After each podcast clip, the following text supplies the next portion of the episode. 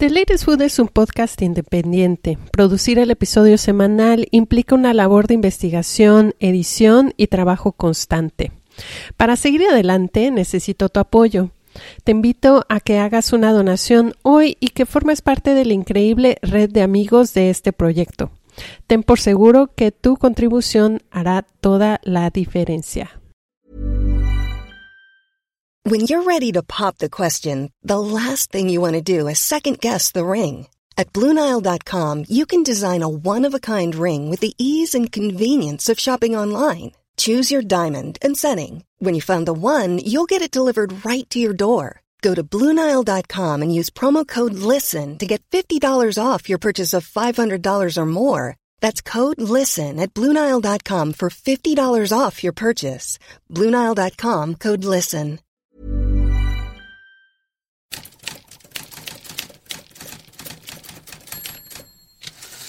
Esta es una producción de The Latest Food.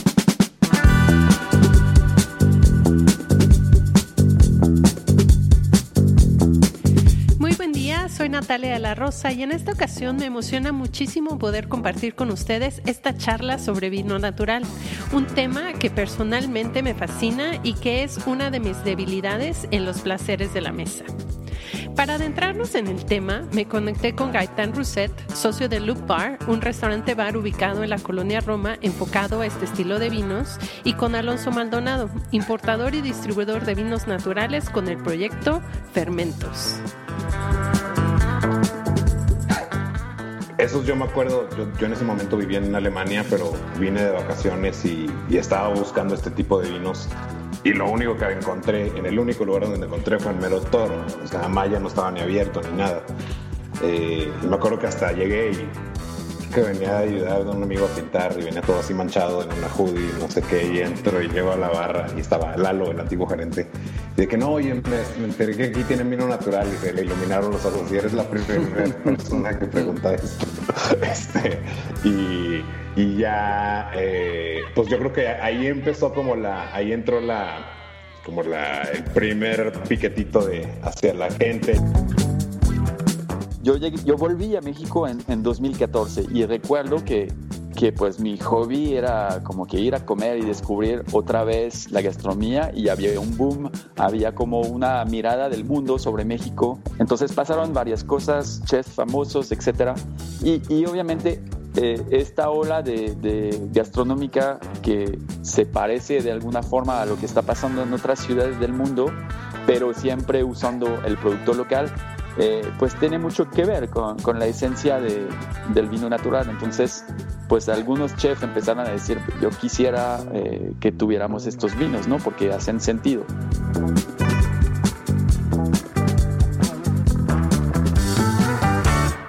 Tanto Gaitán como Alonso son en gran medida y cada uno desde su trinchera los responsables de un movimiento bastante cool de vino natural en la Ciudad de México.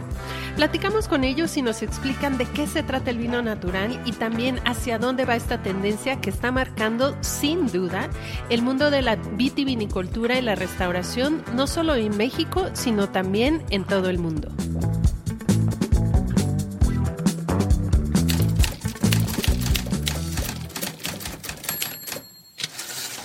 Muchísimas gracias por aceptar esta invitación para hablar sobre un tema que nos apasiona a los tres, que es el vino y el vino natural. Y para empezar la conversación quisiera preguntarles a cada uno una pregunta súper concreta. ¿De qué hablamos cuando hablamos de vino natural? Creo que hablamos de un, un renacimiento del vino en general, ¿no? Porque finalmente el vino natural es, es vino, ¿no? Es algo que siempre ha existido. Eh, solamente la forma de hacerlo ha, ha, estado evolucionando eh, conforme a, a, lo que ha evolucionado la industria agroalimenticia, ¿no? Es esto, ¿no? Regresar a lo que debería ser o era eh, el vino. Y después en detalle, pues finalmente es tener un producto limpio, eh, obviamente que viene de una tierra limpia y que no se modifica, simplemente se deja transformarse y volverse eh, algo que resalta pues su origen y obviamente eh, el productor ahí está o sea, es alguien muy importante para eso porque hablamos de, sin intervención, pero al final de cuentas el productor hace un trabajo impresionante y, muy, muy importante. Gaitán, ¿a qué te refieres con el adjetivo limpio? Como para las personas que nos están escuchando se empiecen ya a adentrar al tema del vino natural. Deberíamos no, deberíamos no usar esta palabra, no sé, quizás sano, sano. Eh, hay dos partes, ¿no? O sea, el, el, suelo, ¿no? entonces libre de químicos, de abonos, una tierra viva que puede expresar toda la riqueza que tiene desde muchos metros de profundidad, ¿no? Y, después limpio porque en, en, bodega, donde vamos a hacer el vino, pues no vamos a agregar nada, ¿no? Solo que vamos a acompañar la transformación de, la fermentación, ¿no? de, la transformación del azúcar en alcohol. Sí, luego como, como dice Gaetán, pero luego es, es difícil usar esa palabra que dices. el otro día, a mí me pasó una vez platicando con, con unos importadores de Estados Unidos y les decía, a ver, para ustedes, ¿qué es el vino? O sea, ¿qué, ¿qué, dirían para no decir vino natural como tal, no? Y yo dije, no, pues sería como vino limpio, de hecho, o sea, a mí se me figura y el otro me dice, pero a ver, limpio también es, para mí es no tener defectos. Este, Exacto. ¿sabes? Entonces puede ser confuso luego. Y, o sea, adoptó la palabra ahí como vino natural. Y no le hemos podido dejar. Me acuerdo cuando empezamos, Gaetán y yo decíamos de que no, pues hay que intentar no decir natural, no sé qué, bla, bla, bla. Y, y pues no, no se pudo. que también aquí, si me permiten señalar, hay un tema de las palabras que estamos utilizando para describir un estilo de vinos muy específico, ¿no? Sí, o sea, es este, si el vino convencional o tradicional o industrial, por así decirlo, este, en la etiqueta dijera lo que tiene, no tendríamos, igual que el vino natural, eh, no tendríamos que decir ninguna de las dos, sería vino y tan tan. Pero el problema es ese, que en la etiqueta no viene lo que tienen estos productos y pues a veces tienen muchas cosas que no sabemos que nos estamos tomando. Y si tuviéramos que señalar en un tiempo, una época y en una región específica vitivinícola de dónde surgieron este tipo de vinos, ¿cuál sería? Pues Beaujolais, ¿no, Alonso? Yo, yo, creo, yo creo que Beaujolais tiene una historia, eh, más bien creo que siempre se ha hecho vino natural allá, eh, en parte, obviamente el, el, la globalización ha cambiado las reglas, pero pues Beaujolais por varias razones creo que será sería la, la cuna del, del, vino natural. Eh, la Loire para, por, en extensión, pero... Sí, yo creo que luego, sería, eh, eh, hablemos de esto, luego yo creo que sería Georgia, em, el país donde nació el vino, porque ahí sí todavía es más fuerte. pero pues son dos cosas muy distintas. Si hablamos del renacimiento, digamos que sería Beaujolais. si hablamos del vino natural como una ética muy presente sería Georgia, a pesar de que obviamente con la, con la Unión Soviética cambiaron las reglas en algún momento, pero siempre ha habido esta convicción de que así se debe hacer el vino, además con unas prácticas que, que no hay en todos lados, que ahora son copiadas, entre comillas, porque, porque son, son muy interesantes. Y, pues sí, yo diría estas dos, estas dos cosas, ¿no? Sí, exacto. O sea, yo creo que exacto. Yo es el renacimiento lo que significa el movimiento de ahora eh, viene completamente de ahí, de, pues de Beaujolais, de, de Marcel Lapierre y de Jules Chabert. sí. Uno de los temas que siempre resurgen cuando hablamos de este tipo de vinos son los conceptos de vinos orgánicos y biodinámicos.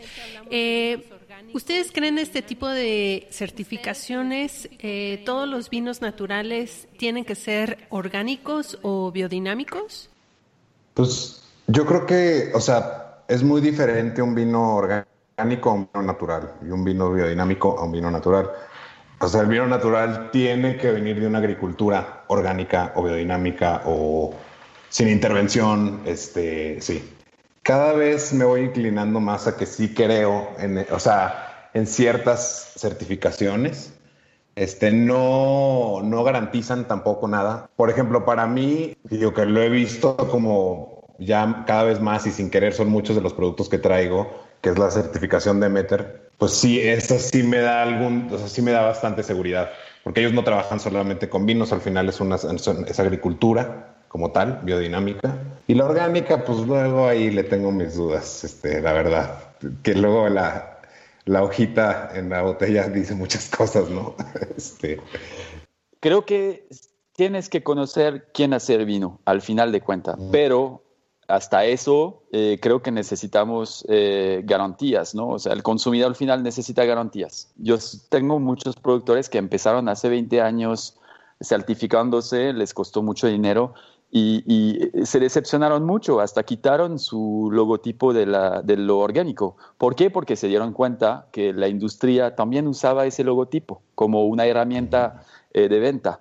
Entonces, hay dos cosas, o sea, está la, lo que siente el cliente final y lo que sí se necesita para hacer un buen vino. Y, lo orgánico es definitivamente lo más importante para hacer un vino natural, porque sin esto no hay, o sea, es una condición indispensable. Eh, lo biodinámico es, pues, es una herramienta adicional comprobada que es algo increíble, ¿no? Revitaliza el suelo, ayuda eh, a mí sí me gusta y creo que es importante que los vinos estén certificados cuando usen eh, estas técnicas porque pues también es otra garantía para el cliente final y, creo, si no me equivoco, no sé qué, opinas Alonso, pero creo que 80% de los vinos que están certificados eh, Demeter o, o Biodivin son, son, vinos naturales. Eh, casi, ¿no? Porque igual puedes tener un vino certificado Demeter que no es totalmente natural. Sí, sí, sí, exactamente. Sí, es lo que es a lo que con lo que empezaba, de que pues un vino orgánico es orgánico en agricultura, pero a la hora de la vinificación puede dejar de serlo. O sea, bueno, ya no llega a ser natural, más bien.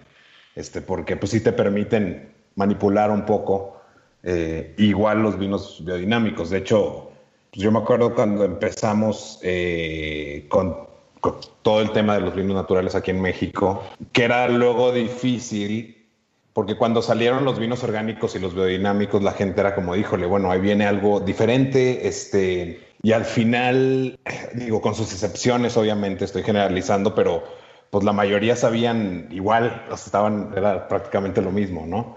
Este, tenías que encontrar importadores como, como Gaitán, este, que trajera buenas cosas de, de agricultura limpia, o sea, que estuviera bien hecho al final. Pero sí, es, este, es medio, medio tricky ahí la cosa. O sea, al final, como dice Gaetán, tienes que conocer al productor, tienes que saber de dónde viene el vino. O sea, a mí me pasó, eh, digo, varias veces en otros países de que, pues, tienes que conocer a los importadores y saber los productos que tienen. Si no tienes, tú como cliente final, si no conoces a los productores, pues te das cuenta a partir de un portafolio qué tipo de vinos manejan, ¿no? Si tienen una mezcla, pues bueno, entonces ya no sabes qué onda. O sea, ahí es como la, la diferencia, porque al final, pues en la etiqueta puedes ver la certificación y es todo lo que puedes ver. Y hay naturales que no la tienen y que son muy buenos vinos también y 100% naturales. Entonces el cliente siempre pregunta de que es que si voy a una tienda, ¿cómo voy a encontrar un vino natural? No sé qué, y es pues, pues no. O sea, tienes que ir con el que venda eso exactamente, ¿no? Alonso Gaitán, cuéntenme cómo empezó la movida del vino natural en México. Pareciera que en la Ciudad de México hay un lado B del vino y que ustedes son en parte los responsables de que el vino natural se perciba, no sé, desenfadado, súper centrado al disfrute y a la exploración de nuevas opciones que a mí personalmente creo eh, me encanta cómo ha evolucionado el tema en restaurantes, en nuevos lugares que simplemente la banda se junta a, así, a tomar vino por botella y nada más. Cuéntenme cómo empezó todo esto para ustedes. Este, pues, de hecho, está chistoso porque hubo, hubo por ahí un personaje que hace, hace mucho, hace más de, hace que unos ocho años, empezó a traer algunos vinos de este corte. Pero obviamente, pues no había, la gente no sabía nada. Eh, igual no sé, creo que le costó mucho trabajo mover eso, entonces dejó de hacerlo. Pues que hace cuánto, hace cuánto, yo creo como unos cinco años tal vez, este, que fue cuando pues Jair empezó con el tema de, de Vichy, eh, Jair Telles, eh, y con eh, este Luis Antoine Luit, que es un productor de La Borgoña que vivía en Chile, hizo, también vino a trabajar aquí con Jair. Esos yo me acuerdo, yo, yo en ese momento vivía en Alemania, pero vine de vacaciones y, y, estaba buscando este tipo de vinos. Y lo único que encontré, en el único lugar donde encontré fue en Mero Toro. O sea, Maya no estaba ni abierto ni nada. y me acuerdo que hasta llegué y que venía a ayudar a un amigo a pintar y venía todo así manchado en una hoodie, no sé qué, y entro y llego a la barra y estaba Lalo, el antiguo gerente. Y de que no, oye, me, enteré que aquí tienen vino natural y se le iluminaron los ojos. Así eres la primera persona que pregunta esto. Este, y, y ya, eh, pues yo creo que ahí empezó como la, ahí entró la, como la, el primer piquetito de hacia la gente y ya ir haciendo sus cosas, como siempre ahí son, muchas experiencias, son encuentros. Eh, quizás creo que la gastronomía mexicana tiene, tiene mucho que ver. Yo, yo volví a México en, en 2014 y recuerdo que, que, pues mi hobby era como que ir a comer y descubrir otra vez la gastronomía y había un boom, había como una mirada del mundo sobre México. Eh, entonces pasaron varias cosas, chefs famosos, etcétera.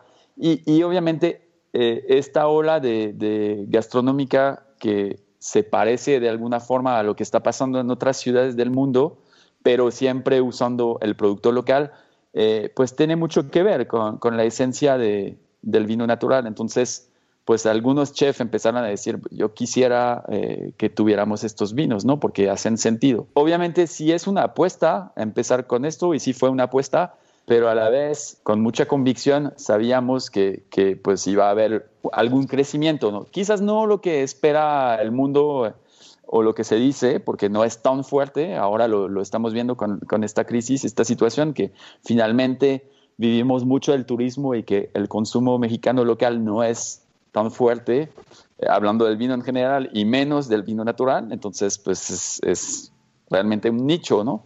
Ya desviamos un poco de, de tu pregunta. en este sentido, ¿creen que el vino natural sea parte de un fenómeno cultural gastronómico mucho más amplio?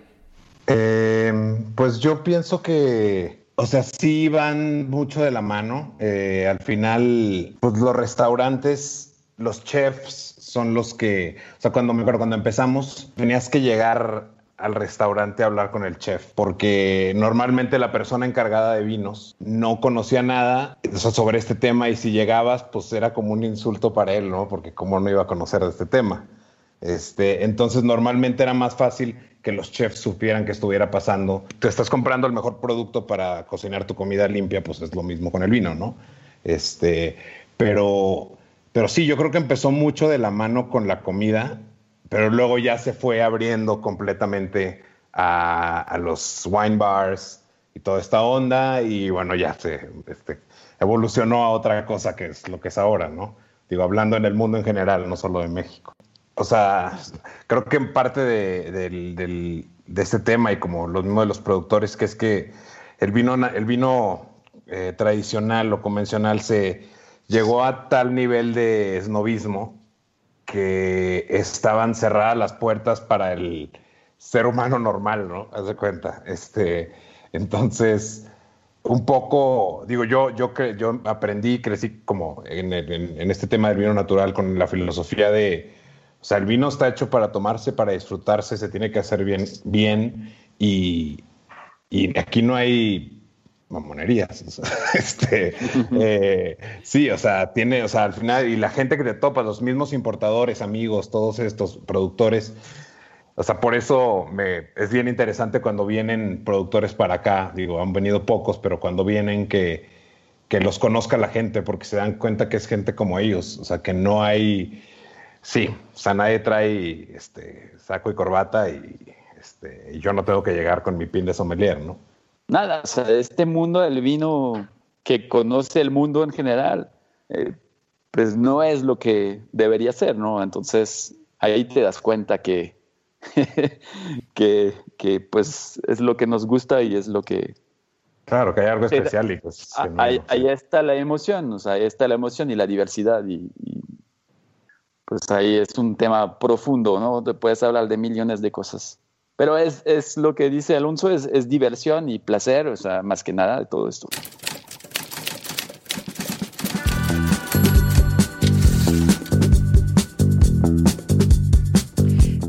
En los últimos años me ha interesado muchísimo el tema del vino natural.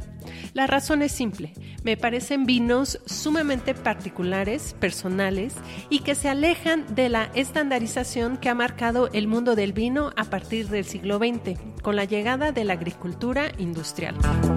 Para los expertos en el mundo del vino, este tipo de fermentados de uva plantea un regreso a la biodiversidad, a la producción de acuerdo a los ciclos naturales de la tierra y sobre todo a un tratamiento del fermento sin intervención del hombre.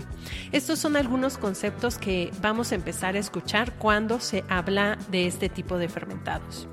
Para muchos, el vino natural ha sido esa gota refrescante que poco a poco comienza a ganar terreno en el panorama mundial del vino, siendo Europa la punta de lanza en el tema de vino natural, orgánico y biodinámico, con un crecimiento importante. Tan solo en Italia, en 2015 se registraron 83 mil hectáreas de vid cultivadas bajo el esquema de vino orgánico, que si bien no es necesariamente natural, sí nos puede arrojar cierta luz a la preferencia del consumidor por este tipo de productos con prácticas responsables con el terruño, el ambiente y el vino en sí mismo. Aquí les voy a compartir algunos datos que también tenemos que considerar. El consumo de vinos orgánicos en 2015 aumentó un 8.8% con ventas hasta 81.6 millones de dólares, de acuerdo a International Trade Fair for Wines and Spirits. Aquí les comparto esta cifra porque si bien no todos los vinos orgánicos son naturales, todos los vinos naturales sí son orgánicos de facto. Finalmente, aquí a los que nos están escuchando, queremos dejar en claro que cuando hablamos de este tipo de fermentados de uva, entramos a un terreno movedizo, porque la definición tal cual del vino natural es hasta ahora bastante elástica. Muchos productores han adoptado esta tendencia como un tagline de mercadotecnia, sin respaldarse con un producto elaborado bajo esta filosofía. Para entender cabalmente el tema del vino natural, tenemos que familiarizarnos con conceptos como manejo orgánico y biodinámico de un viñedo. También hay que conocer los procesos generales de elaboración en la industria del vino y finalmente ahondar en conceptos como cultivo intensivo, monocultivo, corrección de acidez, levaduras indígenas y homogenización del vino.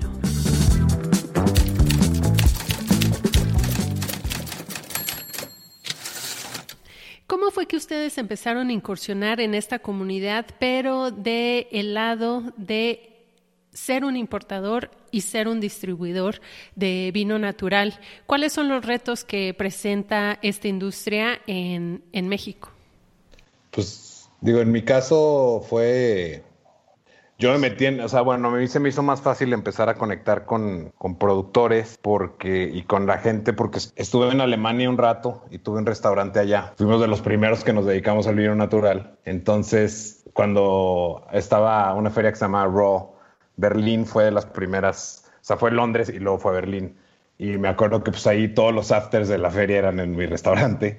Entonces ahí como que conocí a varios y pues ya cotorreaba y no sé qué. Aparte, como dice Gaetán, digo, como lo dijo hace rato, es un nicho muy chiquito, es un mundo muy chico y todos nos conocemos. Es, o sea, bueno, ha ido creciendo, pero al final el núcleo es muy chico. Pues no es tan difícil que no conozcas a, sabes, a, a todos y que la gente es tan agradable que te abre las puertas para tú entrar este, sin problemas. Y pues sí, digo, así fue en mi caso. Sí, es que cada uno de nosotros tiene una historia y ha estado descubriendo cosas de manera distinta. Pues México es una tierra virgen, digamos, eh, para muchas cosas, en realidad. ¿no? Yo hablo como mi estatus de extranjero eh, importado. Yo mismo me importé y creo que pues ves muchas cosas que hacer, ¿no? Esta quizás no es la más evidente y la más fácil, pues yo vuelvo al tema de la gastronomía, o sea que yo creo que hace mucho sentido eh, no quita el hecho de que es un reto fuerte porque no es fácil, eh, pero las, las, oportunidades son, son sin límite porque cuando no hay nada, pues tú empiezas con lo que es, con lo que lo que sea. Pero a la vez, si empiezas mal, con productos que no son los adecuados para que la gente, o sea, no, no, no estamos aquí para convencer a la gente que es lo que deben tomar, pero de alguna forma sí, eh, pues tienes que escoger bien tus productores, con quién vas a trabajar. Entonces está, por un lado, tus caprichos personales de lo que te gusta, que tienen una, un impacto muy fuerte en tu selección, y por otro lado, tienes que escoger productos que tú sabes que están ad hoc a, los gustos existentes aquí, ¿no? Para, pues, para tener una, un público más amplio. Pero no es fácil, ¿no? Porque luego nunca sabes cómo va a reaccionar un producto, nunca sabes cómo va a llegar, eh, cada año cambia. Eso no hablamos de esto al principio, pero el vino natural también es, es, es una emoción porque, porque cuando es intacto, pues siempre evoluciona y siempre es una sorpresa. De hecho, hasta en una misma añejada puede haber cambios. Entonces, eh, sí es un reto al final y, pero pues, mucha buena vibra. No, y también ahí la cosa, por ejemplo, al importar, por ejemplo, luego los productores piensan o te dicen de que, ah, no, pues yo mando vino a Estados Unidos y no hay problema. Sí, nomás que en Estados Unidos no entran por el Golfo de México, donde hace no sé cuánto calor, o llegan a Progreso, allá. Entonces el tema de la temperatura, o sea, para nosotros, y estoy seguro que Gaetán va a estar de acuerdo, que es, o sea, cada vez que traemos algo, estás con un miedo es un estrés. Pues, o sea, aún así, cuando traes a temperatura controlada o algo, pues dices, o sea, pues sí, me dijeron que viene a temperatura controlada, pero pues nada, que se les apagó. O sea, y pues entonces cada vez que vas a abrir una botella y luego si traes botellas caras, pues dices, híjole, o sea, acabo de traer dos tarimas de esto que es no sé cuánta lana y pues si se echó una, se echaron todas. Entonces, este, eh, ese es un tema luego que, que acá cuesta bastante, eh, obviamente nuestros impuestos que son altísimos, eh, porque pues eso, digo, en Canadá y en Noruega creo que les pasa nada más, ¿no? Este, tipo nosotros, pero eso hace que, que pues también nuestros precios se vayan un poco más altos. Eh, entonces, por ejemplo, al principio, ahorita ha cambiado ya porque ya hay más mercado, pero al principio los restaurantes tenían que sacrificar bastante de su margen para, porque querían tener estos vinos y querían venderlos, pero iban a salir, era cuando la gente estaba acostumbrada a pagar 80 pesos por una copa, ¿no? Entonces, este, pues les ponías de repente, me acuerdo que, o sea, los ponían los bichis o no sé, en 120 pesos y la gente se quejaba como, este, y ahí el, el, el restaurantero le estaba ganando nada. Y pues sí, luego también, pues los que importas también, pues se te van, o sea, y luego llega la gente y te dice, no, es que, o, te lo pide, no, seguro te ha pasado, que te lo pide alguien, no sé, un francés, ¿no? Y que te pide un, vino tuyo francés y este vino me cuesta no sé cuánto en París y pues, pues vete a tomar a París, o sea, llegó vino hasta México, ¿no? O sea, este, pero sí, no, pues sí hay varias, varios, este, trabitas ahí, no está tan fácil, la neta. Y si es un, es un volado. Sí, no sabes si a la gente le va a gustar. Y más de la manera en que trabajamos yo y Gaitán, que pues es, o sea, es, lo que nosotros decidimos traer. O sea, que vas, lo pruebas y dices, yo quiero esto. Sí, pues quién sabe, a ti te gustó, pero pues a los demás. Alonso Gaitán, ustedes acaban de mencionar el tema del perfil de bodegas y el perfil de etiquetas con las que ustedes trabajan tiene que ver con su gusto personal y también con lo que ustedes pronostican o auguran que puede eh, tener buena aceptación en el mercado mexicano. ¿Cuál sería el perfil, si lo tuvieran que describir, de este tipo de etiquetas y vinos que ustedes están trayendo? Pues, pues digo, yo para mí mi primera regla es que tiene que haber una relación personal con el productor. Me tengo que llevar bien con la persona que, que estoy trayendo, este, independientemente de si me gustan los vinos o no.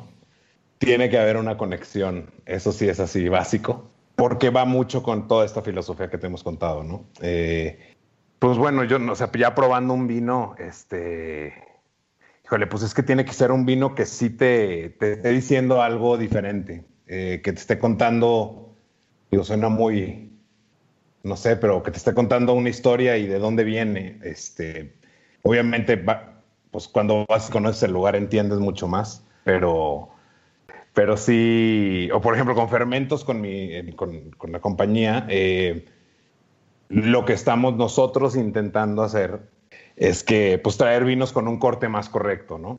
Que se le olvide a la gente este lado de que el vino natural tiene que ser funky, turbio, este, levadura, bla, bla, bla. O sea, vinos bien hechos, elegantes. Este, luego la gente dice que no pueden añejar, eh, que no se pueden guardar. yo ahorita acabo de traer un 2011 que está increíble. Eh, he probado cosas de, no sé, de noventa y tantos increíbles. Ahorita yo, yo lo que estoy intentando hacer es eso, como traer cosas más limpias, este, más de, de un corte más limpio, más elegante.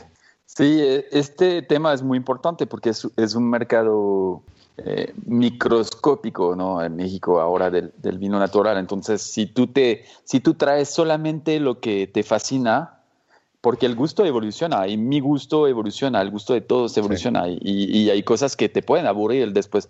Entonces, eh, tienes que regenerar esto para ti, para tus emociones personales, porque es tu empresa, pero también tienes que pensar en las reacciones del público, en la evolución del público y en la evolución del mercado. Entonces es un mix de muchas cosas. Eh, hay caprichos porque siempre traemos, o sea, digo, yo, yo, yo traigo cosas por capricho y a veces digo, ¿por qué lo traje? Y, y, y, siempre, siempre va a haber un público, pero digamos que pues está el negocio y está el, el, el placer, entonces tienes que hacer un, un mix de eso para que funcione eh, pero creo que siempre eh, guardando esa autenticidad y, y, el hecho de que haya una buena relación con el productor, te emocione mucho el vino y vámonos, o sea, no es de pensar tanto. Eh, obviamente hay un tema que podemos tocar, es, es, la disponibilidad, porque esos vinos no, no, no son fáciles de conseguir, tampoco es tan difícil todo, porque, porque el mercado es nuevo aquí en México, pero sí si es un trabajo complicado, la mayor parte de los productores de vinos naturales no dejan eh, que sus vinos se vayan a cualquier lado así sin saber. O sea, necesitan tener una confianza, eh, una seguridad, eh, una credibilidad. De hecho, es una comunidad donde todos hablan entre ellos, todos se conocen muy bien. No la puedes regar, o sea, porque se sabe todo. Entonces, eh, eso es un punto importante también. Y, obviamente, pues cuando ya estás en eso, las cosas se dan un poco por sí mismas, por tus propios gustos y por encuentros. O sea, conoces a un productor con el que trabajas desde hace dos años y te presenta otro y, y, el otro resulta que es una antología o un productor súper increíble que sueñas tener desde hace años y pues lo traes, ¿no? Entonces, así se, se van dando las cosas y, y ya. Pero si es una cuestión de gusto de todos modos. No, y la disponibilidad también, o sea, yo eh, ya un tiempo, bueno, claro, este, con, por ejemplo, con un vino de Georgia, que ahorita me acaba de llegar aquí a México, todavía no lo tengo disponible, pero ya va a estar pronto. O sea, era, pues bueno, no tenemos vino disponible para ti, porque está todo vendido. Eh, otro decía, no, pues tienes que venir a Georgia, si no, no te lo va a vender. este, el otro día, el, el, último viaje que estuvimos allá en Francia, yo fui con unos productores ahí en, en la Loire y, y luego pues me, me, dan a probar uno que se llamaba Black Belt y luego me dicen, no, este vino ya está este, vendido, de este no hay, pero pruébenlo, bla, bla, bla, nos empezamos a poner más borrachos, ta, ta, ta, el cotorreo. Y nos dicen, ¿saben qué? Le vamos a quitar 120 botellas a los japoneses y son para ustedes. Este, o sea, Tienes que ahí, este, porque luego sí, o sea, al final el vino, luego no tienen disponible o te dicen, pues, o tú quieres traer más y te ofrecen, más bien tengo esto, como lo tomas o lo dejas, ¿no? Hay una cuestión de, de, de, eh, de, temporada eh, muy importante, dependiendo de las, de las cosechas, de la, la vendimia, eh, de las producciones, de las crianzas, de la onda de cada uno de los productores y de cuando tú quieres algo y cuando tú quieres que se vaya. O sea, todo eso es un tema muy fuerte. Entonces, sí, la disponibilidad, eh, pues ahí agarras a veces lo que hay, ¿no? Eh, y poco a poco, con el tiempo, te vas organizando porque tú sabes cómo trabaja él, cómo trabaja él, cuánto le tengo que decir. Esto lo tengo que apartar a veces un año antes. Eh, te vuelves alguien también importante para él, entonces vas creciendo, él te va dando más lugar, entonces te va dando más vinos de repente te das cuenta que tiene vinos que nunca te había dicho que tenía. Cosas así, ¿no? Que ves en Nueva York y dices tú, hey, ¿dónde sacó ese vino, no? y de repente aparece. ahí, sí, es una historia también. Conforme el vino natural se ha hecho más popular, eh, muchas bodegas que no necesariamente llevan a cabo el proceso de limpio desde la agricultura, limpio durante la vinificación y todo el proceso. Curiosamente, conforme la escena del vino natural se está haciendo más mainstream, más popular, ahora ciertas bodegas están subiendo a este, pues digamos, tren del mami, ¿no? O sea, como esta tendencia que la gente la está adoptando muy bien.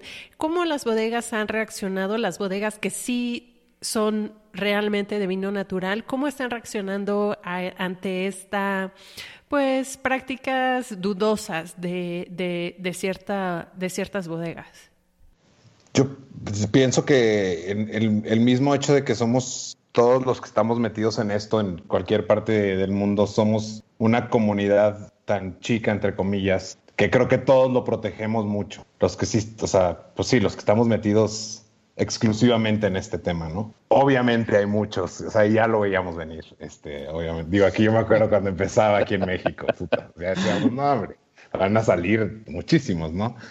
Pero, o sea, hay muchos vinos, o sea, por ejemplo, luego siempre decíamos de que cuando dice que es vino natural en la botella, pues probablemente igual y no es, ¿no? Este, pero bueno, obviamente con sus excepciones, pero mucha gente ya lo está usando. Para mí, no sé, yo creo que hay tanta empresa. Lo mismo que la agricultura es lo más importante. Esa, porque luego la gente piensa que los sulfitos, ¿no? Pero los sulfitos es lo último que debes quitar antes de quitar ya sea agricultura, o sea, tiene que ser agricultura, levaduras autóctonas sin correcciones, y al último, si ya todo te quedó bien, no pones sulfito. La, luego muchos son pues, cero agricultura y hacen vinos de mínima intervención, así les llaman también, ¿no? Y pues no son pues no son, pero los venden como naturales. Y el problema es que luego, pues la gente no se da cuenta. Y es porque, pues no porque parece pulque es que es natural. Igual suena muy mamón, pero, o sea, que nos dedicamos a esto y que estamos tomando esto todo el tiempo, pues te das cuenta, o sea, de volada.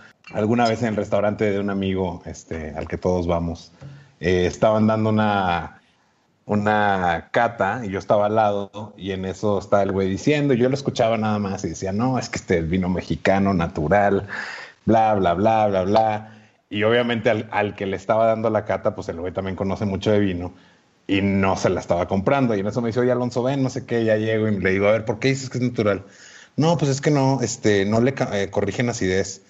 Ah, y la agricultura, ah, y la levadura. Ah, no, no, le digo, güey, no me estés diciendo que es natural. O sea, ¿qué estás haciendo? No te quieras subir al tren del mame y quieras vender algo que no. Y hay muchos, ¿eh? O sea, la neta. Digo, yo aquí dando ejemplos en México. Y la cosa es que no hay regulaciones. Entonces, pues, cualquiera puede decir y mucha gente va a caer en eso. Sí, no, no, digo, hay oportunismo en todo. Si algo funciona o algo hace ruido, a pesar de no ser un buen negocio, porque si quieres hacer dinero, yo creo que concordamos, Alonso, no traes vino natural porque te complicas la vida, ¿no? Eh, entonces, el que dice, Ay, pues voy a meter esto porque está funcionando, si no trae esta integridad, pues quizás va a vender y qué bueno y la gente le va a comprar y va a estar, va a ser bueno porque si la gente se da cuenta que dentro de todo eso hay algunas cosas buenas, incluso nosotros, porque nosotros somos vendedores, pero también compradores por otras partes, pues nos da gusto que haya más cosas en México, ¿no?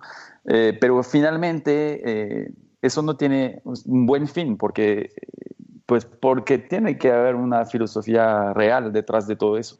Ah, y luego también hay gente que, bueno, yo siempre lo digo, no, no porque el vino sea natural es que es un buen vino.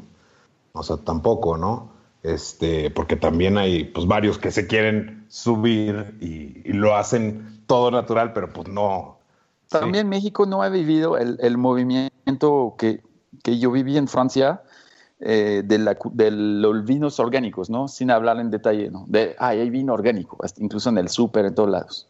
Todo el mundo hablaba del vino orgánico hace 20 años y qué es eso y sabe a tierra. No sabíamos ni qué onda, porque obviamente la, la etiqueta no dice nada.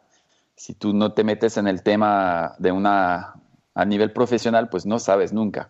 Entonces todo el mundo hablaba de eso y duró mucho tiempo y luego incluso el, movimiento natural empezó, o sea, renació hace más de 20 años también, pero era un micro nicho en, París y en otros dos, tres otros lugares allá, eh, pero fue mucho más tiempo. Y aquí de repente llega algo en un mercado que no es un mercado de vino en sí, entonces, obviamente, lo puedes ver como algo de moda, algo de oportunismo para vender más, que no lo es, creo. Eh, entonces, surgen muchas cosas. Eh, lo interesante ahora, siento que, que sí hay varios otros importadores que están haciendo las cosas bien, no con vino natural, pero diciendo, bueno, pues yo, yo voy a traer vinos buenos, vinos bien hechos, no son naturales, quizás no les gusta a veces, eh, pero pues tienen otra filosofía y se vale, creo que, pues que hablar de, de, otros vinos que, que, están bien hechos, en general orgánicos por su, por su suelo, eh, con modificaciones, eh, con filtraciones, con más sulfitos, pero eso no les quita el hecho de que sean respetuosos, ¿no? Y, y, y, que a algún público le guste y eso creo que ayuda también a, darle credibilidad al, vino natural al final de cuentas. O sea, es bueno.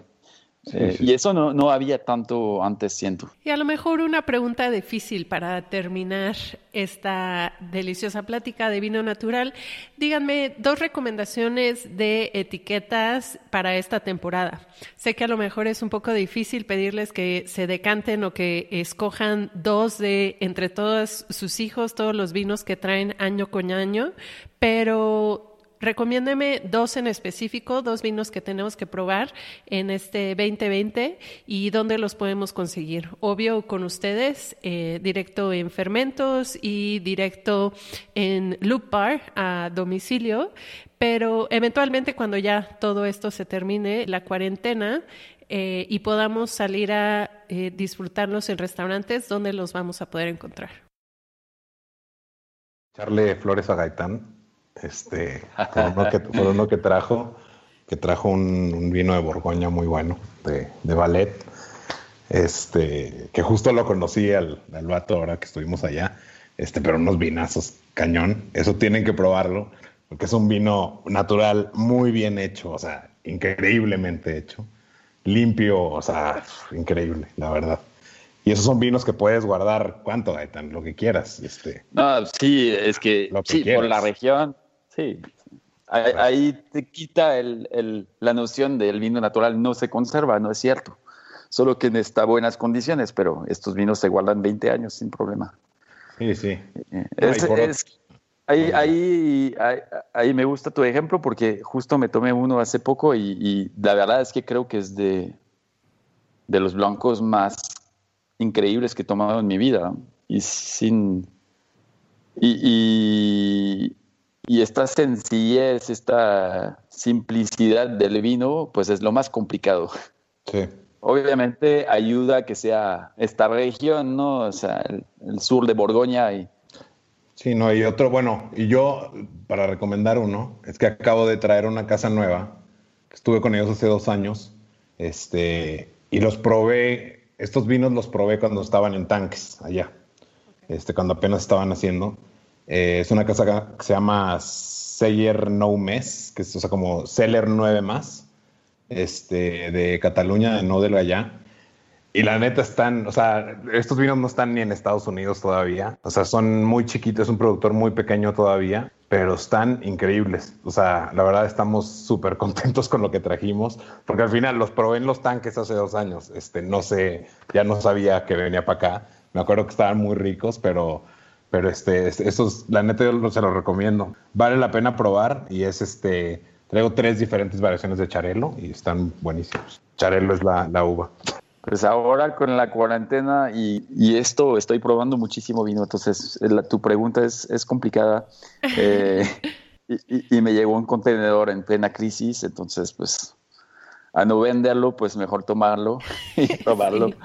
Eh, yo diría dos cosas, quizás una cosa más mal conocida, pero muy conocida, un, champagne, pero de la Côte de Bar, que es como eh, el muy sur de, de, de, la región de Champagne, casi pegado a Borgoña. De hecho, no muy lejos del vino que, que hablaba Alonso, una casa que se llama Rupert Leroy. Eh, es una pareja increíble y hacen vinos. Ellos empezaron, o sea, no son varias generaciones, porque muchas veces decimos eh, el vino se transmite de generación en generación. Hay muchos nuevos que hacen cosas increíbles, obviamente se les facilita por alguna razón en algún momento. Y pues estos, estos champán que finalmente son vinos, los champán, ¿no? O sea, buscamos la burbuja, siempre eh, mucha efervescencia, se nos olvida que al final de cuentas es vino. Entonces, son ese tipo de champán que abres y, y no lo tapas, o sea, lo dejas abrirse, le dejas que la burbuja se vaya, hasta lo puedes dejar dos días en el refri y se le va la burbuja y el vino sigue siendo una cosa espectacular, a mi gusto, ¿no? Eh, y otra, otro productor que, que también es, es, nuevo de, de ahora, que son dos hermanos que llaman Frère Soulier. Es como zapatos, de hecho es, está chistoso porque cuando abres el corcho, abajo del corcho está un, un zapato pegado. Y, y, y, estos hermanos eh, están en el sur de Francia, por ser, eh, no ser preciso, y, y ¿Dónde? Y, y, rompen, un, rompen un poco las reglas en, el, en la región que se llama el Gard, digamos que es como Languedoc, ¿no? Eh, sur de Ródano. Tienen Côte y cosas así. Eh, pero pues obviamente como muchos en, en, en esta forma de, de, de, ver el vino se, se, se salieron de, de, las denominaciones y, y, están rompiendo con las reglas del, del vino, o sea, mezclando uvas blancas con uvas tintas, pero bien, ¿no? O sea, no es experimental, sino que es súper logrado.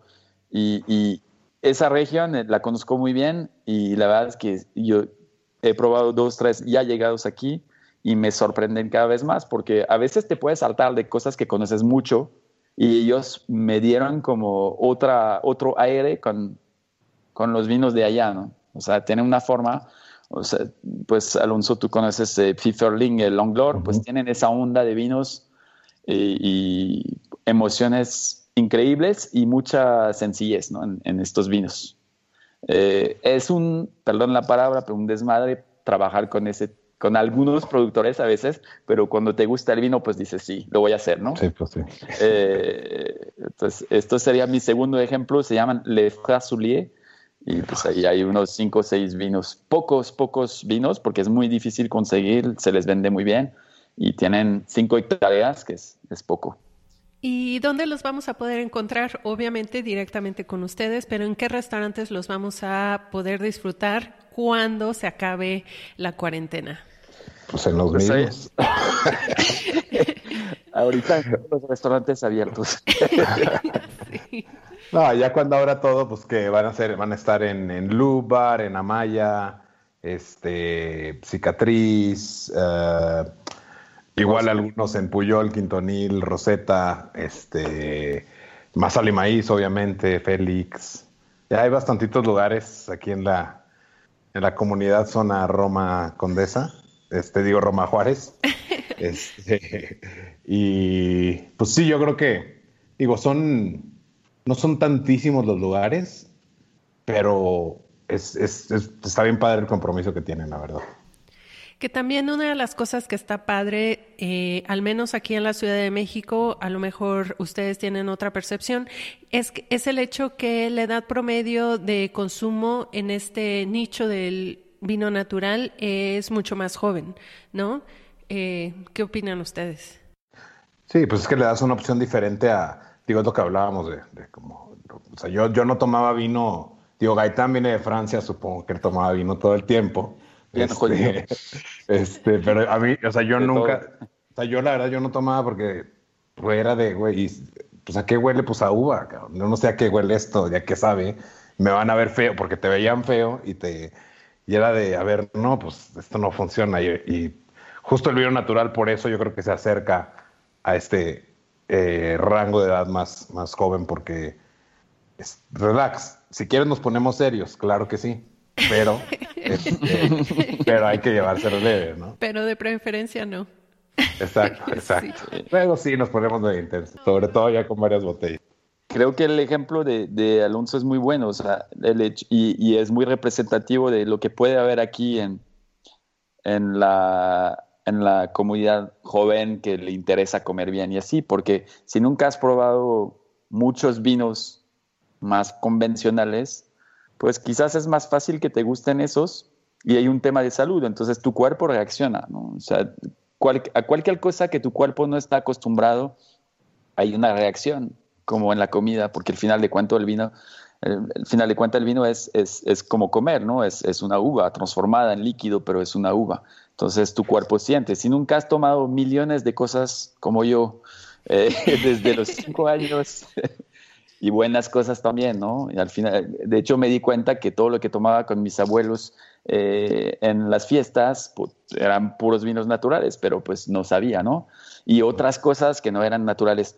Eh, es más fácil en un mercado virgen o no hay mucho consumo eh, convencer o que algún producto más honesto y más otra vez limpio te guste, quizás. Claro, los países que creen que saben de vino, digo, de la gente cree que sabe de vino es más difícil. eso de saber de vino hay que quitarlo definitivamente, porque nadie sabe nada. Eh, los franceses. No, lo digo en general, de, que hay que hacerlo más sencillo, porque aquí hay un complejo fuerte de, de, quizás los, las generaciones actuales de por sus papás, de que el vino es algo que para tomarlo hay que saber. en realidad no hay que saber nada, ¿no? O sea, tómatelo y que te, te gusta, súper bien, no te gusta, pues es normal, o sea, te tienes derecho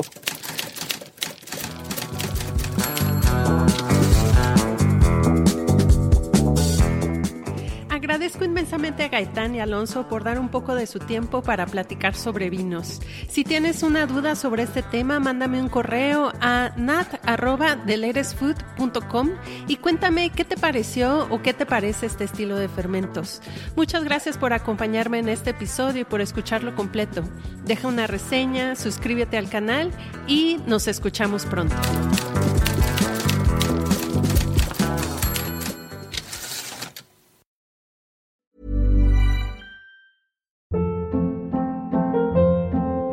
Hold up. What was that? Boring. No flavor. That was as bad as those leftovers you ate all week. Kiki Palmer here, and it's time to say hello to something fresh and guilt-free. Hello Fresh. Jazz up dinner with pecan-crusted chicken or garlic butter shrimp scampi. Now that's music to my mouth. Hello Fresh. Let's get this dinner party started. Discover all the delicious possibilities at hellofresh.com.